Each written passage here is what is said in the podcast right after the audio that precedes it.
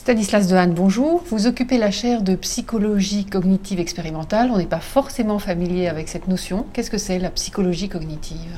Bien, il s'agit de comprendre comment le cerveau de l'homme est organisé pour euh, finalement euh, traiter les données du monde extérieur et euh, les représenter mentalement cette manière que vous avez, ou du moins ces outils qui vous permettent désormais de voir des circuits de neurones, peut-être bientôt d'ailleurs un neurone ou un signal se passer d'un neurone à l'autre, ça hum, ouvre des perspectives presque de science-fiction.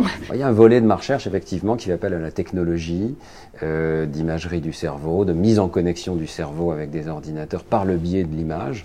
Et euh, oui, euh, la perspective change, mais mon travail dans le cours consiste aussi à dissiper certains fantasmes. On ne passera jamais sous un portique d'aéroport en étant scanné en une seconde. Voyez. Maintenant, c'est pure science-fiction ça. On ne lira pas dans les pensées ou en tout cas pas avant quelques années. Pas, les choses changent et tout dépend aussi de l'attitude de la personne. Lorsqu'on a affaire à un patient qui est tétraplégique et qui souhaite par la pensée pouvoir contrôler euh, une chaise ou euh, un robot, à ce moment-là, avec la coopération de la personne, on peut aller assez loin maintenant. Et il existe d'ores et déjà, euh, dans certains laboratoires, des dispositifs implantés dans le cortex qui permettent de contrôler un bras robotisé. Voyez. Et nous travaillons, nous, activement sur la question du décodage de la conscience résiduelle chez certains patients comateux ou en état végétatif qui sont euh, apparemment non conscients, mais on sait en fait que certains d'entre eux euh, ont conservé la conscience. Euh, vous connaissez le livre Le scaphandre et le papillon, Jean-Dominique Bobby.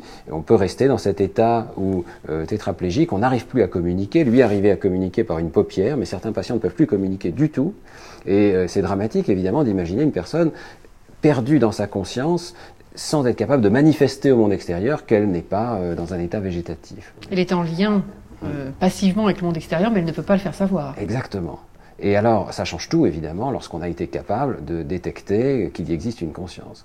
Donc, nous travaillons sur un système qui permettrait d'utiliser les informations de l'imagerie cérébrale euh, pour détecter si, oui ou non, euh, il y a encore une, conscience. Et euh, c'est une grande difficulté aussi parce que la conscience fluctue Il faudrait donc être capable d'exploiter certaines fenêtres de conscience et peut-être de proposer à ce moment-là une rééducation, euh, euh, une stimulation particulière qui permettrait au, patient de stabiliser sa conscience. donc il y, a, là un très grand champ de recherche que nous développons avec euh, Lionel Nakache à Salpêtrière.